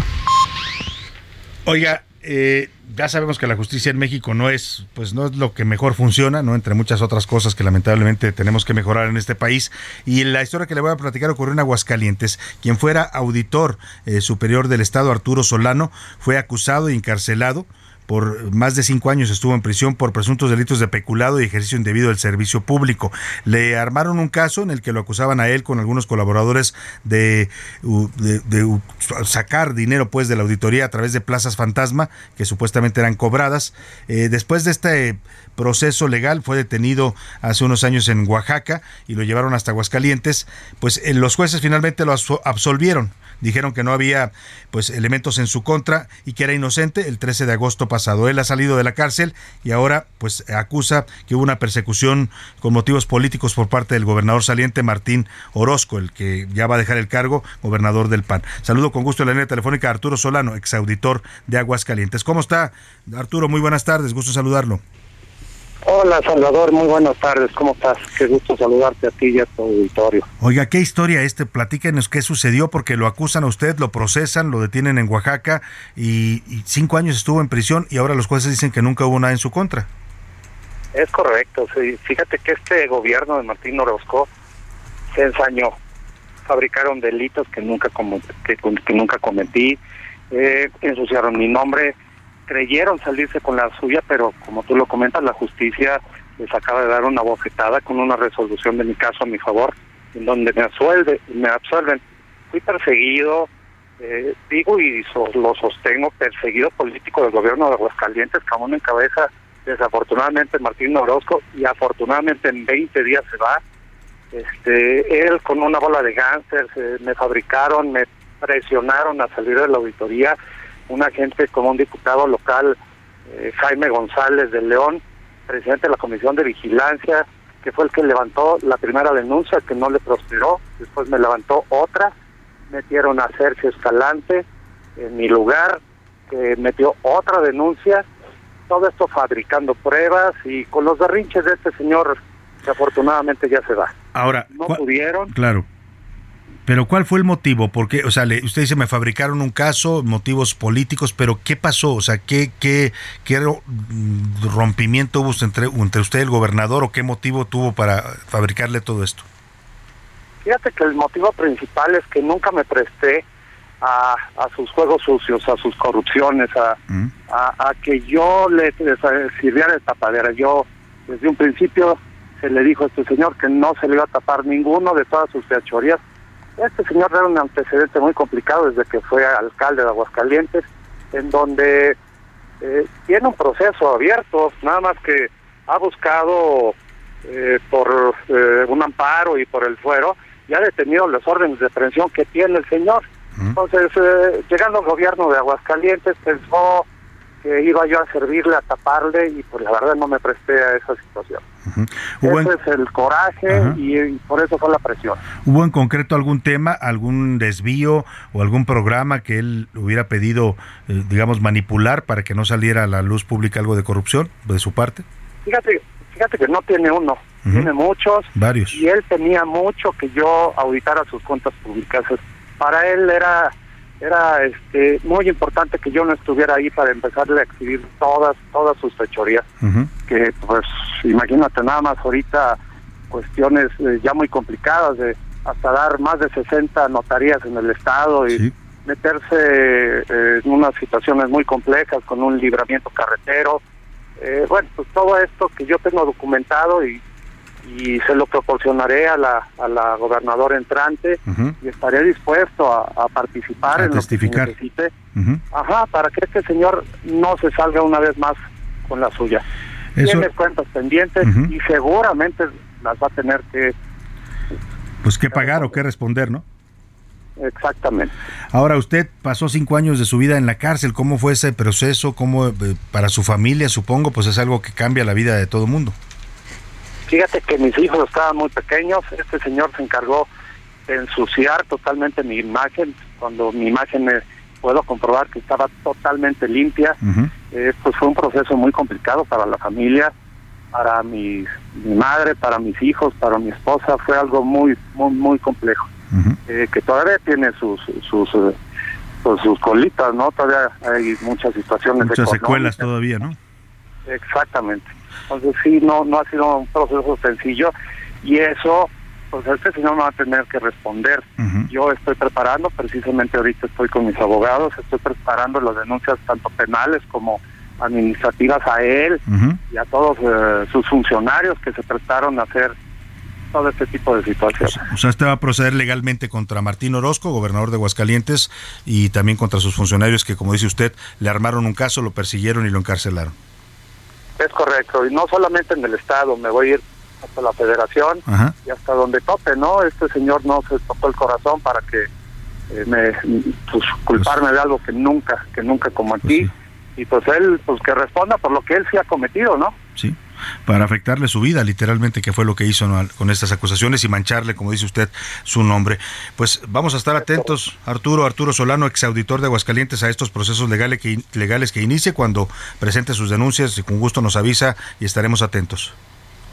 Yo con todo gusto, en cuanto empiece a, presentar estas denuncias, eh, si me hace el favor de, prestarme otra vez tu con gusto, con gusto. Con todo gusto te platicaré cómo van. Con gusto, le agradecemos mucho que comparta esa experiencia y que nos dé esta información. Muchas gracias. Gracias a ti, que pases muy buena. Igualmente, Arturo Solano, exauditor de Aguascalientes, quien fue acusado por el gobierno de Martín Orozco de supuestos desvíos, lo encarcelaron, estuvo cinco años en prisión y los jueces lo exoneraron de toda culpa. Hoy dice que él va a demandar al gobernador y que además tiene información de la corrupción del gobierno de Martín Orozco, gobernador panista de Aguascalientes. Vamos a ver en qué termina todo esto. Es grave lo que dice y dice que le va a dar información a la, nueva gobernadora que ya va a entrar pronto, Teresa, Teresa Jiménez se llama, ¿no? Tere, Tere Jiménez la, nueva gobernadora también panista de Aguascalientes, que por cierto no es amiga de Martín Orozco, ¿eh? así es que pues a ver cómo se le ponen las cosas al todavía gobernador. Ya la transición de poderes en Aguascalientes va a ser muy pronto ya. Sí, en octubre. En el mes de octubre. Estaremos pendientes de este caso. Vámonos por lo pronto con los curuleros. Es viernes y su rola de la semana la cantan Alito y todo el enjuague y la situación en la traición y todo en lo que está metido Alito Moreno, el dirigente nacional del PRI. La canción se llama Yo te seguiré mentira. La Nacional por. Yo traicionaré por ti al país entero.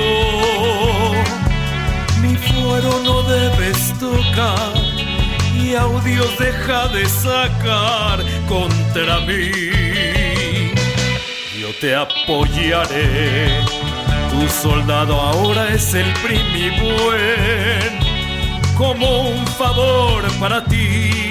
A la alianza yo traicionaré, con ella acabaré.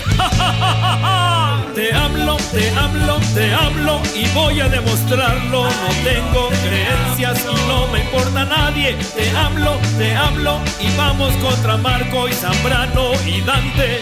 Yo me salvaré aunque hunda mi partido. Solo para ti es mi lealtad y no descansaré hasta lograr oír de ti que soy corcholata también. Te hablo, te hablo, te hablo y voy a demostrarlo. No tengo creencias y no me importa nadie. Te hablo, te hablo y vamos contra Marcos, Zambrano y Dante. Te hablo. Los deportes en A la Una con Oscar Mota. Oscar Bota, fin de semana deportivo, ¿cómo estás? Bendito sea el Señor, mi querido Salvador García Soto. Hoy un gran día para ganar. Los Leones de Yucatán están en la Serie del Rey, van a enfrentar a los Sultanes de Monterrey, un partido que terminan ganando, dos partidos que ganan consecutivos allá en el estadio Alfredo Harpelú. Un gran esfuerzo por parte de ambos equipos e insisto, llegan, son tricampeones de, de la zona sur y con esto buscarán, pues ahora sí ganar la Serie del Rey porque perdieron las dos anteriores. El que andaba por ahí, y este le va a interesar a los americanistas recalcitrantes como mi querido Mafre, que aquí está escuchando José Luis Sánchez, andaba Henry Martin, el delantero del América, que es de Yucatán, estaba en el estadio Alfredo Hart apoyando a sus venados, ¿Ah, apoyando sí? a los leones. Leones, bueno, leones. es que él estuvo en venados, apoyando a los leones. Escuchemos a Henry Martin. Bueno, yo siempre estoy a, a muerte con ellos, lo saben. Te digo que tengo un amigo que, el Pepón, eh, Ibarra, también llevo con él. Y creo que eso hace que uno le agarre todavía más cariño, ¿no? El tener compañeros, amigos ahí que, que estén disfrutando, que además son referentes del equipo, te ilusiona aún más. Y, sobre todo porque es, es Yucatán, ¿no? Y que es amor eterno. Amor eterno. Se, se nos puso cantautor Henry Martin rápidamente NFL. Inició con triunfo de los Bills que apalearon 31-10 al equipo de los Rams. Un partido interesante, un partido que pone en la palestra a los Bills, que leo yo como favoritos al Supertazón. Y obviamente vendrán cosas importantes el domingo. Vaqueros de Dallas contra el equipo de Bucaneros. Mi querido Salvador, 103 años del Atlante. Y adivina quién los festejó. ¿Quién? Vamos a escuchar. Yo jugué fútbol llanero y era eh, extremo izquierdo. Siempre me gustó la izquierda en la defensa. Yo soy un aficionado muy fuerte, quizás excesivamente porque me reclaman mis hijos y mi esposa que me la paso viendo fútbol, pero me gusta el fútbol. Un reconocimiento que queremos que pongan en el club. porque Ricardo Monreal. Le ¿Es entregaron? Sí, no. Le entre- dice que es futbolero. Le entregaron, ojo, el Atlante es el primer equipo que recibe un reconocimiento por parte del Senado eh, por estos 103 años que tiene. 103 años. Pero lo, aquí lo que dice Ricardo Monreal, yo soy futbolero, dice, yo antes jugaba de extremo izquierdo, siempre, he Siempre jugado en le la gustó izquierda. la izquierda, dice, pues ahora, ahora anda patinando en la izquierda, ¿eh? porque ya nos lo traen ahí en salsa sus compañeros de Morena y el presidente López Obrador. Es el fútbol moderno, querido Salvador. Ya de repente el delantero se vuelve portero y otras cosas Sí, así. ya no hay izquierda o derecha. O... Básicamente, por último, eh, este fin de semana también viene una América contra Necaxa. Vendrá obviamente, eh, como platicaba al inicio del programa mi querido José Luis Sánchez. Antes eran hermanos, ya no lo son tanto. Pero bueno, recuerdan obviamente muchos de nuestros escuchas este partido. Y también un Toluca Pumas que puede ser interesante para las aspiraciones que pueda tener el equipo universitario. Chivas, ¿contra quién va? El equipo de Chivas, ahorita te digo contra, contra el equipo de Puebla. Contra Puebla. Chivas Puebla, mañana a las 9 me dice el productor que es Chiva de corazón, Es Rubén. correcto. Ya Muchas gracias, Oscar Mota. Gracias a todo el equipo, gracias a usted, gracias a, aquí a Rubén Esponda en la producción, en la coordinación de información está José Luis Sánchez, en la coordinación de invitados Laura Mendiola, en la redacción está Miguel El Zarco, Milka Ramírez, Diego Gómez, Iván Márquez, aquí en cabina nuestro operador Alex Muñoz, Oscar Mota en los deportes, por supuesto, pero sobre todo a usted, le deseo que pase un excelente fin de semana, descanse, relájese, respire profundo y tome fuerzas para la siguiente semana. Y aquí lo esperamos nosotros el lunes a la una. Hasta pronto.